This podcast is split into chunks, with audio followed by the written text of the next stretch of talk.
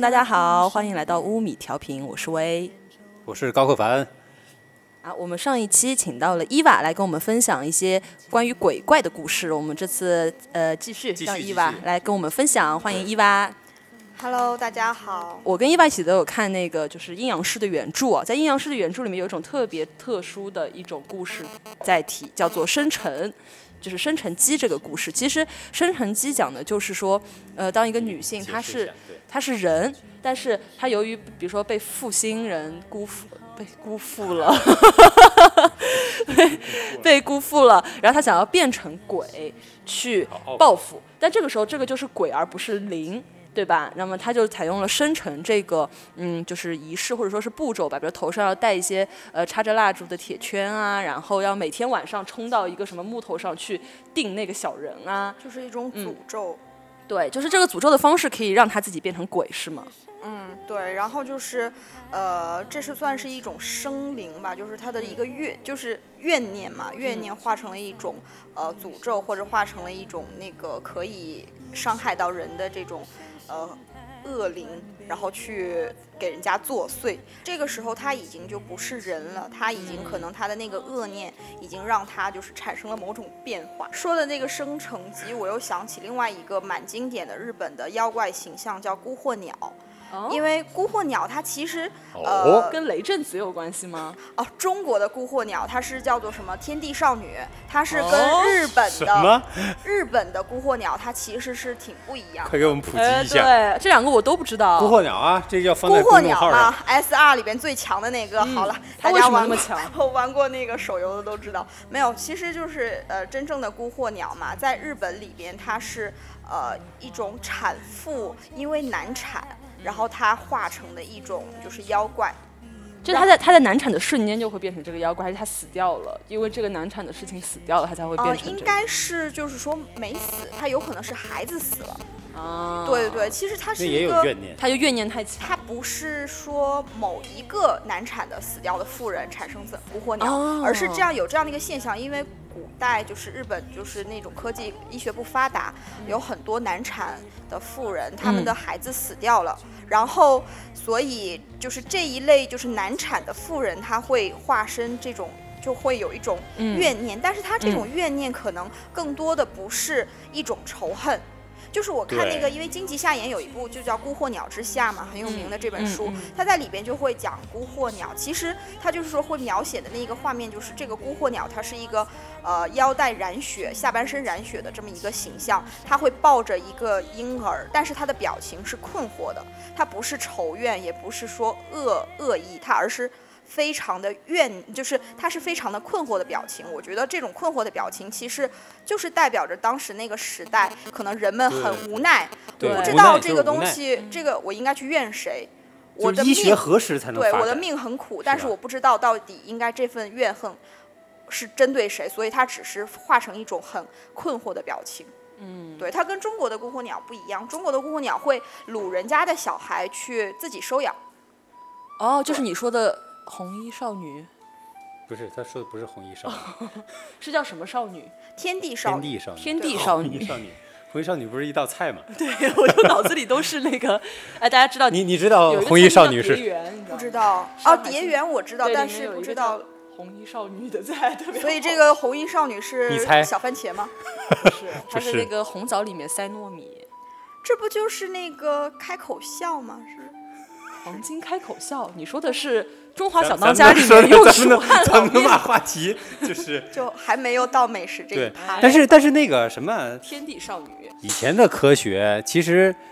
就是没一般一直没法解决这件事儿嘛。这确实给我觉得就是他说这产生这种困惑的这种表情也好，或者什么的，我觉得这个是非常。这个是非常就是符合当时那个情境的，而且就是一直也没法解决，而且死亡率太高了，对，也就是超出于其他所有的。生孩子就是鬼门关走一趟嘛。对，但是你你知道后来是是怎么解决的吗？就是最你知道最大问题是什么？后来就是有一个医生就是发明了洗手，不是是洗手，啊，感染。就是主主要是洗手这件事儿，就是嗯。最后一下子把这个死亡率从就是百分之几十降到了百分之几，大概是这样的，是。就是这么一件事儿。所以现在就是因为因为早期 大家可能可只是诉诸于就是说，比如说什么鬼怪呀，或者什么附体呀，那个时候你没有显微镜，你也不知道微生物这件事儿嘛。嗯，对的。对对对，很多解释不了的事情，就只能够归结于这种鬼怪啊什么的作祟。对。对对，是是。其实就是呃这些这些故事啊，总体来说都是为了让人可以说，嗯，对自己的生命负责，对他人的生命更加尊重，然后同时还有就是对自然要尊重。我推荐大家去看那个有一个呃爱奇艺自制剧啊，就是叫做。不是自制剧吧，就是很很很很有名的一部叫《灵魂摆渡》。啊我们今天还在讨论这部嗯剧，对，因为我是灵魂摆渡的那个死忠粉，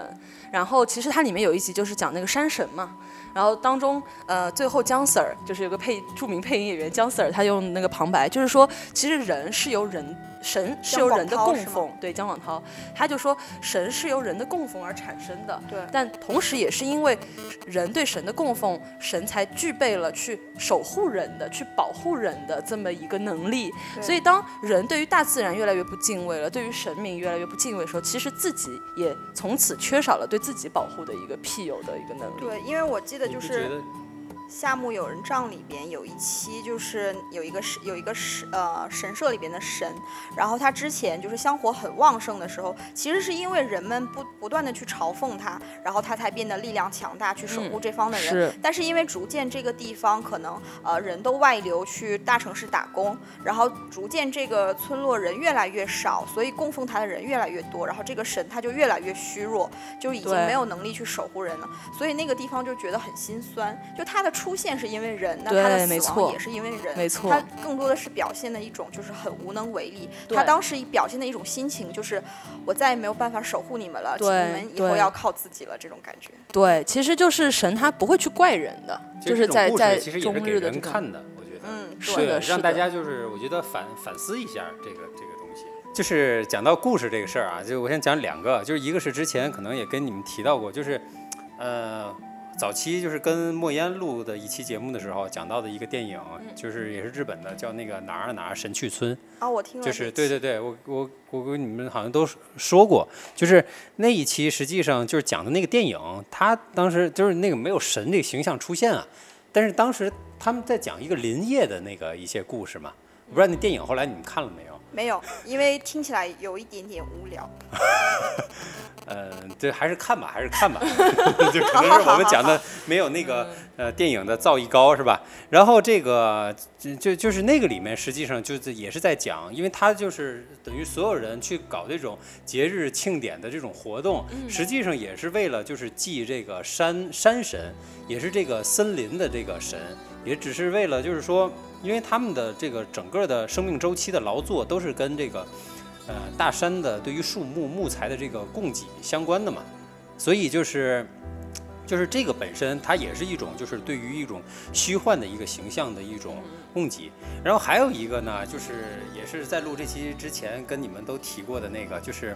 这是我长大了之后是吧？有一些小时候的这个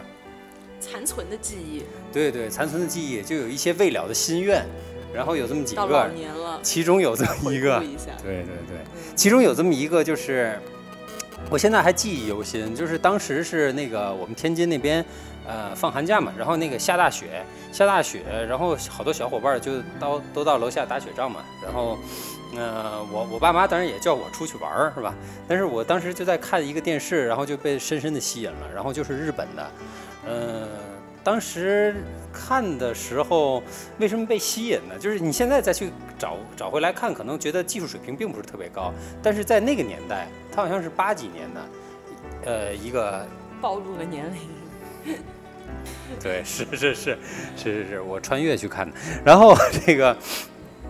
就是他当时是在讲的是什么？就是一个孩子，然后去这个乡下，就是奶奶还是外婆的这个家里，然后去过暑假嘛。然后过暑假，然后他他的奶奶还是这个外婆，然后被当地的呃人们，就小伙伴们，就是被称作鬼阿婆。嗯、因为当时看的是译制版的嘛，嗯就是我先翻译过来，我忘了是叫神阿婆还是鬼阿婆了。然后当时我记得就是特别清晰的一个呃镜头，就是好几个小伙伴走到他奶奶家的那个门前的时候，奶奶躲在就是这个门的这个后面嘛，他的奶奶实际上是一个非常通灵的一个人，就是能看到所有的鬼怪，而且就是说是跟所有鬼怪的关系都非常好。当时其实那样的一个说法本身就有点颠颠覆，有点有点颠覆我的就是对于鬼怪，就小时候，比如说我的。长辈可能给我讲一些吓唬我的故事啊，可能有点颠覆。然后就是，当然他的出场还是有点可怕的。以我小时候，他当时是从那个门的后面直接伸出一只手来，就是拿着一把刀，很尖利的一把那个菜刀。然后，当然他下一秒可能是就是戴着面具出来，然后其实是跟小朋友们开个玩笑这种。但是他后来所有的这个情节都是一个一个的，就是跟这个村子里发生的故事相关的不同的这个。妖怪，那这个电影是怎么去表现妖怪的呢？嗯，它表现妖怪的方式就是用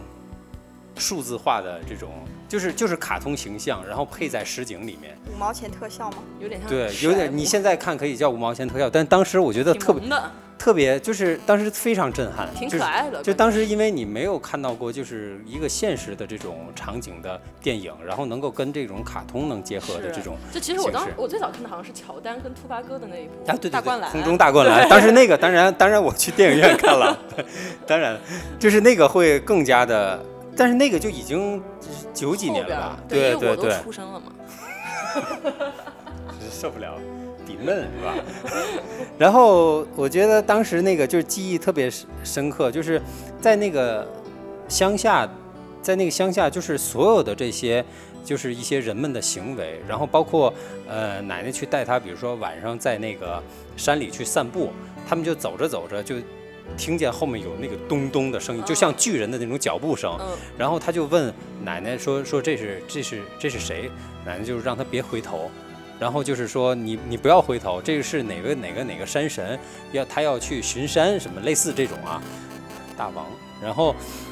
他就说你要念一句咒语，让他从你身边要经过的时候，你就念一句咪多咪多，您先请。就现在，我现在这句话我还记得，但是那部电影叫什么，当时我是真忘了。然后我甚至不知道，也不知道是电视剧还是电影。但是后来我仅凭着就是这一点这几几个线索啊，我。百度是吧？虽然他没给我们节目投钱，但是他确实让我找到了这个电影，就是这个是是连续剧了。对，它是也也不是，它是五部，五没有，它是五集，是一部，它就五集，它是这个怎么说呢？应该是这个呃作者。他根据自己，他应该是个漫画家。根据他对童年的回忆，他可能就是小时候也有这个经历，也有他的外婆去给他讲述这个故事。是，但是他凭着他的对，就是比如说外婆对这个形象的一个描述，他去描述描绘了所有的这些妖怪的形象。主要是这些妖怪还很适合孩子看。对，很适合孩子看。就是我觉得这个，就对于我的童年，我就觉得就非常有亲和力。虽然说它是妖怪。但是它是一种非常有亲和力的，就是它是能够，就是每一个妖怪就跟你的一种互动，它会能够，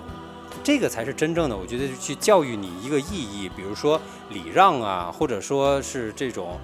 比如说它里面还有类似什么好好洗澡，什么早点睡觉什么的，就其实就是说，当人跟妖怪我们都是互相尊重的、互相去理解的情况下，那更何况是真实的人、真实的我们的小动物或者之类的，当然也要跟他们。更加和睦的相处。对，因为就是说这部之前就是呃那个跟主持人聊到过这部剧，然后就稍微了解了一下他的那个作者是水木茂嘛。然后一说这个人呢，我就知道，就是因为我当时去研究妖怪这个论文的时候，我买了去他那个有一套水木茂出的叫《日本妖怪大全》这部上下册，特别厚，然后里边是就基本上就是。《山海经》图鉴一样，就是一个妖怪配合着一段这样的文字的介绍，然后里边还有插画。因为这个能买到这个书吗？能，这个还买得到的。然后这个也许也许里面的很多形象可能都跟那个电影里差不多，我估计。对，因为其实水木茂，呃，水木茂他是一个叫被称作日本妖怪博士这样的一个呃历史，就是里程碑的这样的一个人物嘛。对，因为其实日本妖怪文化的话，就是说从文学上来讲是，呃，可能是柳田国男啊这种就是比较偏学术类的，然后通过这种漫画呀这种艺术形象创作。出来的话，就是水木茂算是一个叫一个大师，他其实是一非常那个独树一帜的这么一个漫画家。他他其实同年代的有一些像手冢治虫啊，嗯。他们那一派的是非常抱团的，但是水木茂他很坚持自己，他就是说做自己的一个呃漫画，然后他他的题材也非常的就是说呃会去在妖怪这方面去挖掘，可能跟他的那个经历啊什么的也有关，因为他是他是出生在那个呃日本的鸟取县，啊，鸟取县它是一个非常具，它是在。呃，无论是自然风貌，还有嗯是它的历史性，都是非常有、很有特点，并且很鸟取县是在哪个位置？是关就它应该是关西，要说它的邻近的一个地方叫做岛根县。嗯岛根县就是跟鸟取县都是这种类似的，就是非常出产很多妖怪文化。这个地方又出产了另外一个很有名关于研究妖怪文化的人，叫做小泉八云。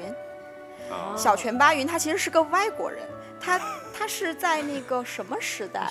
呃，是在什么时代还？是美国人明？治时代好像是明治时期，他是在日本，就是娶了个日本老婆，后来就在日本定，他就换了日本国籍，并且给自己取名叫小泉八云。为什么叫小泉八云？是因为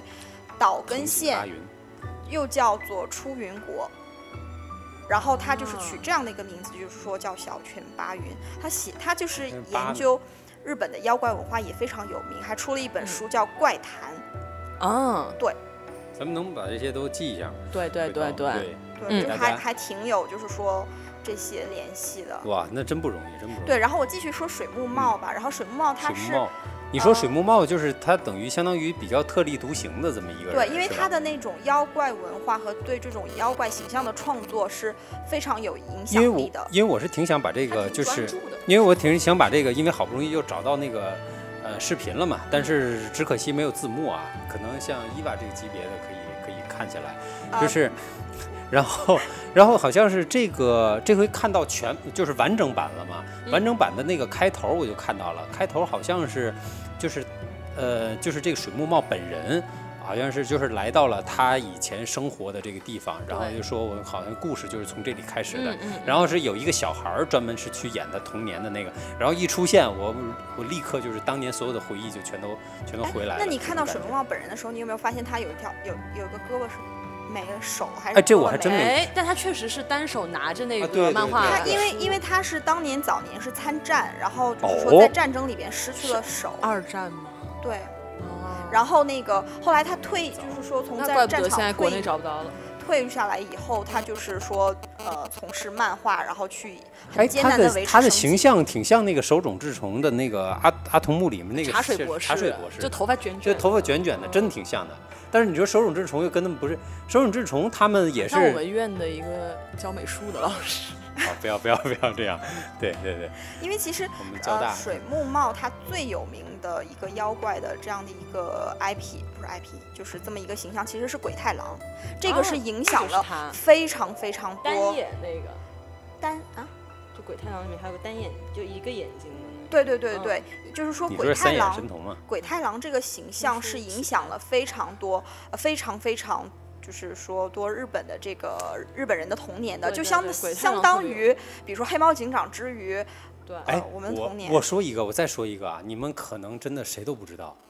你都不一定知道庞庭园因。为就就确实跟你年纪差不多大的人是不多。不是不是不是不是这样的，不是这样。你要说日本的话，呃，我小时候看过一本漫画书，一套吧，应该说嗯后来陆续就买买的越来叫《怪物太郎》，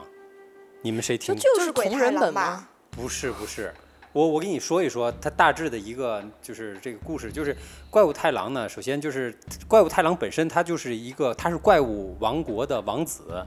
然后他就是一个小孩的形象，他就一直戴着一顶帽子，然后他就是这个整个这个漫画的男主角。然后另外还有一个男二号男主角，就是他们俩谁是男一男二都无所谓。另外一个小孩叫林木君，就是这怪物太郎等于就是相当于有点像机器猫里机器猫住在那个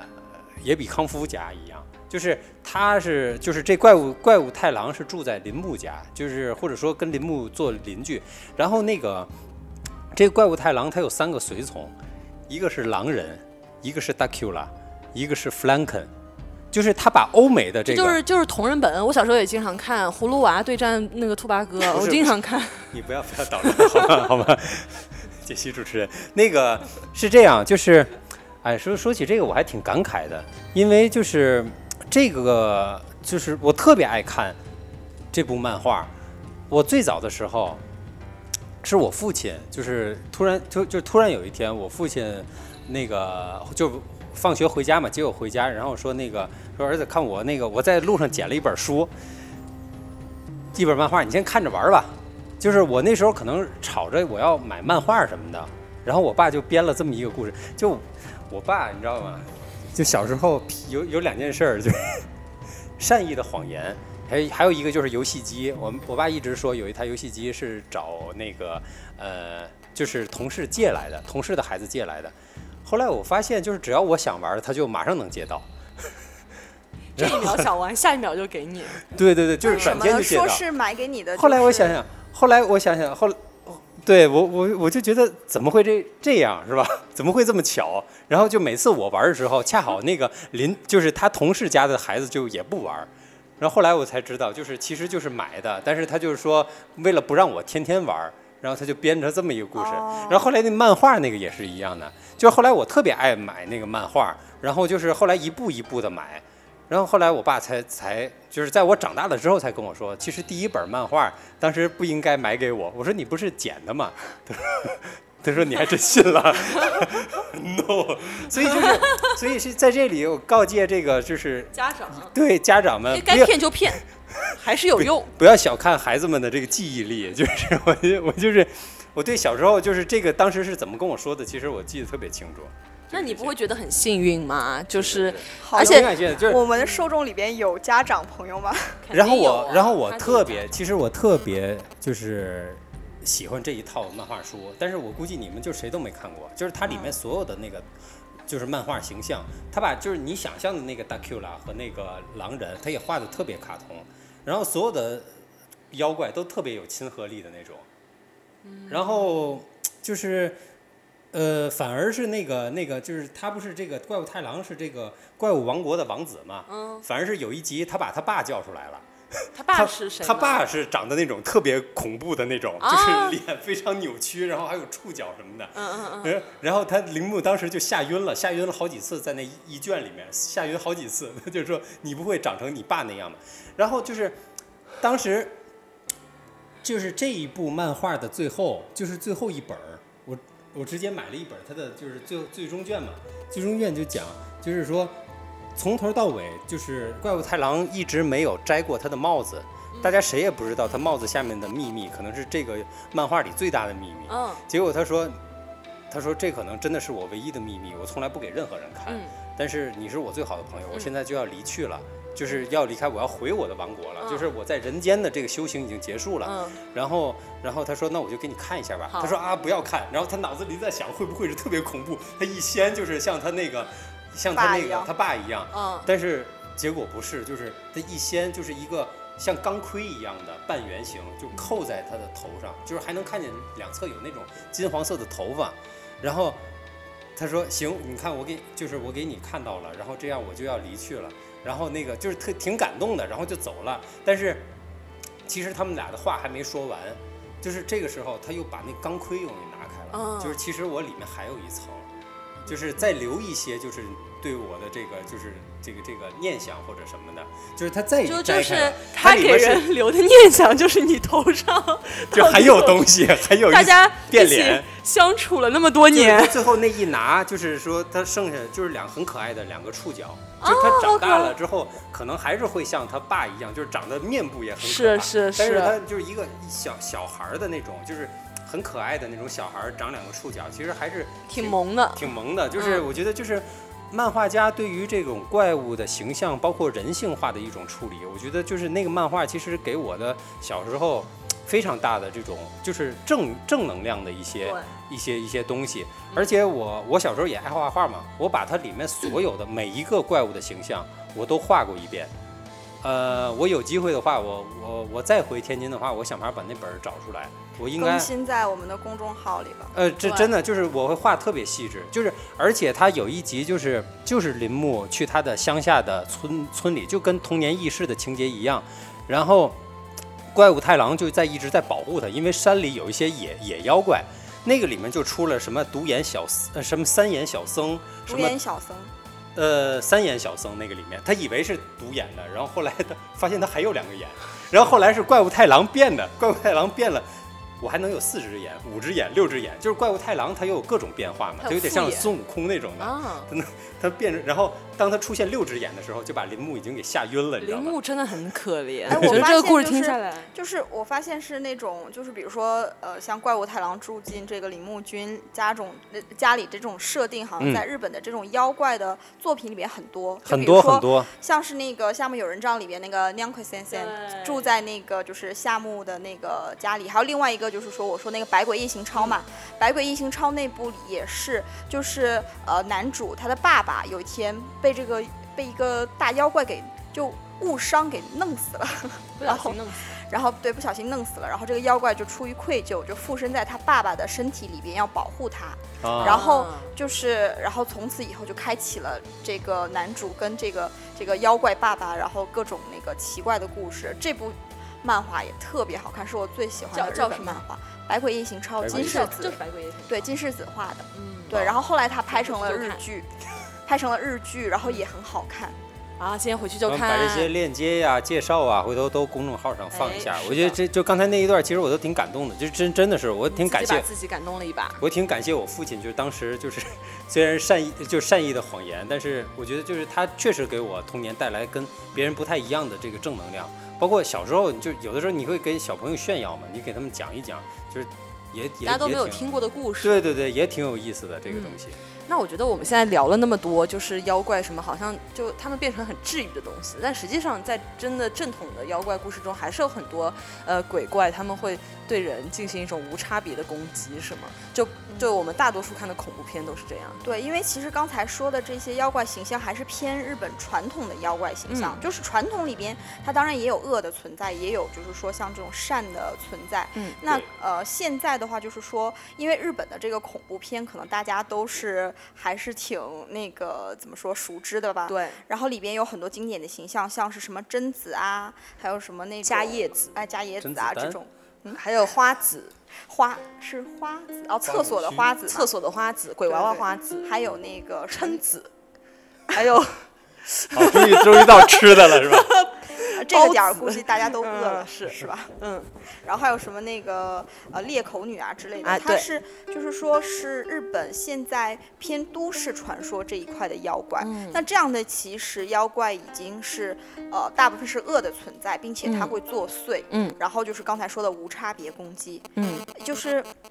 日本的这种，就是可能是因为这种都市的文化吧，因为呃大家都是天天的在这种钢筋水泥的这种城市里生活，然后呃人与人之间，就日本人之间的会有距离感嘛，嗯，就是说我对你再客气，但是还是觉得是。对对对，呃，没有办法真回各家正、嗯对真正意义上打开心扉，然后导致就是会有一种孤独感。嗯，然后在这样的一个城市里，嗯、可能很多人的心心理是扭曲的，嗯，然后就是会产生很多变态。对，然后，那么其实说现实中存在的是变态，那么现实中不存在的，可能就是会化身为各种各样的妖怪。嗯，就是这种嗯妖，怪，它就是会变成都市传说嘛。比如说嗯像是那种裂口女，她就是说整容失败的女的，她的怨念哦化成了那个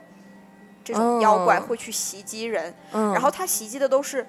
无差别的，她是。就是说，比如说在这个附近出没，所以说日日本的这种都市传说，它还有一个蛮有特征的，就是说它是分地域去，呃，去作祟。比如说你出了这块地方，它可能就不会跟着你了。它像地茯苓一样，哎，有点是这种意思的。然后就比如说，像是嗯，日本经常会某个什么什么鬼宅作祟啊，这种，对对对对，它其实也是跟地域相关的。就像最呃，就是前去年还是前年、嗯对的超火的那个呃污秽的房间，嗯那个日剧呃那个电影其实讲的就是说住在这个公寓里边的人接二连三的发生怪事，然后死去，然后这个女主她是一个专门是写这种恐怖故事的一个编辑。呃对编辑，嗯。然后她就会去。追根溯源，说为什么到底这个公寓出了呃什么事情会有这样的一些现象？对。对然后他就刨根问底啊，往上翻了几代，嗯。然后发现原来当年这个房子的这块地嗯。是由于有一家人，然后他们发生了一件什么什么事，然后怎么怎么样，嗯还嗯追溯嗯到说那个矿山的一个矿难啊，死了几百个矿工，他们的所有的怨念会化成，呃，就是说会会。怨念会附身到一幅一张画里边。哦，这幅画，只要看过这幅画的人，然后这幅画上好像是有个女的，如果你看到她的脸变成很恐怖的，然后你就受到了诅咒，然后就就是他往上翻了好几代。才追根溯源到说为什么这个房子会作祟，但其实不是房子作祟，而是这块地作祟。哎，，就是说他你只要不住在这块地，其实就是会避免灾祸的。嗯，对对对，跟那个通灵之战好像有一个，对，我也想就是，是到底是对人还是对对事物是吧？对对对，这个其实跟我们建筑风水什么的也会有一些相相关性。相关性吧。就是我们就是其实包括之前跟小喵聊的，其实就是是是是，可能这个场所本身它的那种场所感就不是很好。对对对对对，对对对，它会带着一些东西，对，嗯，这种就叫污秽嘛，就是日日语里污秽面的房间他会说就秽，就是指那种不干净，它是没有办法通过一般的方式去除的一种一种就是说邪恶的东西。哎，但是其实确实就是这样，这个世界有黑就有白，有善良的东西就会有邪恶的东西，所以这个都是没有办法的，就是相生相克的一个嗯关系吧。我觉得就像我们现在这样分享这些鬼故事啊或者什么的，其实就是挺有那种传统的那种纳凉的感觉的。我之前其实有听说过，哎，就是。有一种鬼故事，嗯。它就是以纳凉这件鬼纳凉的鬼故事大会作为鬼故事本身的，就是往往比如说他四五个人聚在一起，然后他们就设了个结界，比如说这个房间每一个角先点然后个蜡烛，每人讲就是点一堆蜡烛，哎。每每讲完一个故事就吹熄一根蜡烛，然后等所有人讲完故事把蜡烛都吹熄的时候，就会嗯发生恐怖的事情。对，其实就是包括之前为什么呃，这个想到之前为什么说好像我们总是觉得学校里面有很多怪谈或者干嘛的，那我后来有问过啊相关人士，那相关人士说其实？就是有一些那个就就怎么说呢，就是呃不及格的对，然后就其实并不是说学校这块地，因为确实很多学校会在坟场上或者是在一些风水比较不好的地方，但是其实更多的是因为学校里的学生哈、就像我们一样，就比较对这种事情感兴趣，我们会自己去研究，但不光研究，我们还要说，就像那个梦枕魔在书里写的，你一旦说出来，这东西就变成咒了。就是就是最可怕的就是学校里面就总是聚集着很多孩子，然后他们就互相在说这些事情，然后或者说他们可以他们会请什么碟仙呀，请笔仙呀，比如说他们请的时候可能没发生什么特别奇怪的事情，但其实已经请来了，就是虽然没有很可怕，但是可能那个那个请来的东西也只是比较小的，影响力比较小的，但是你总是有学生在做这些事情之后，那些东西积累到一定程度了，可能就会发生一些不好的事情。对，量变就带来了质变。这期节目吓唬年轻人合适吗？就刚才你说的那个咒，其实我觉得就是还蛮有趣的一个，因为那个阴阳师里面它很多很多，就基本上每个故事它最后去让秦明解释的时候，嗯它都会落到咒这件事情，就是到底什么是咒，就是它其实是就是言语嘛，然后嗯言语为什么它有这么大的能量，就是它会传递就是一种就是说人言可畏这么的一个。一个有这么隐晦的一个概念在，就是因为，就是比如说什么是咒，你单纯其实讲一个最普通的例子，就是你的嗯。名字就是一个咒，对，就是你你的名字可能这三个字、这两个字它本身没有任何意义，但是你叫这个名字以后，那可能这个这三个名字就被赋予了不同的意义。那你在叫这个名字的时候，其实就是在呼唤你这个人他的意识、他的灵魂。然后所以说，就比如说这个人，呃，就是说他的怨念足够强，或者是他的意念足够强，会让这几个文字就是有意义，就是呼，就是说会把他的力量放大、放大、放大。是的，是的。一，旦他的力量足够大，金角大王的那个对对对，敢不敢说？来 来。来，叫你你敢哦 答应吗？又大又圆，又长又宽，什么？什么东西？什么鬼？好，什么鬼？那就在这个鬼中结束吧，这一期节目。哎然后咱们还有伊爸带来的关于纳凉系列的这个美食方面的，咱们做下一期。我们下一期就专门说吃啦。好，各位听众，下期见。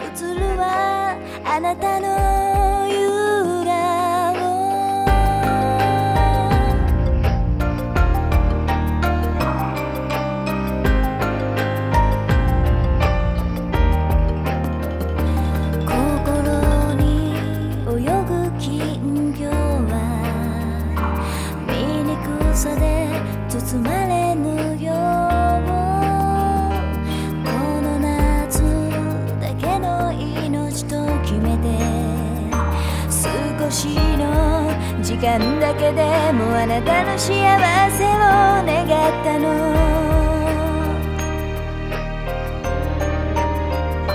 夏の匂い夜が包んでポタポタ落ちる金魚花火。どんな言葉にもできない。一瞬映るのあなたの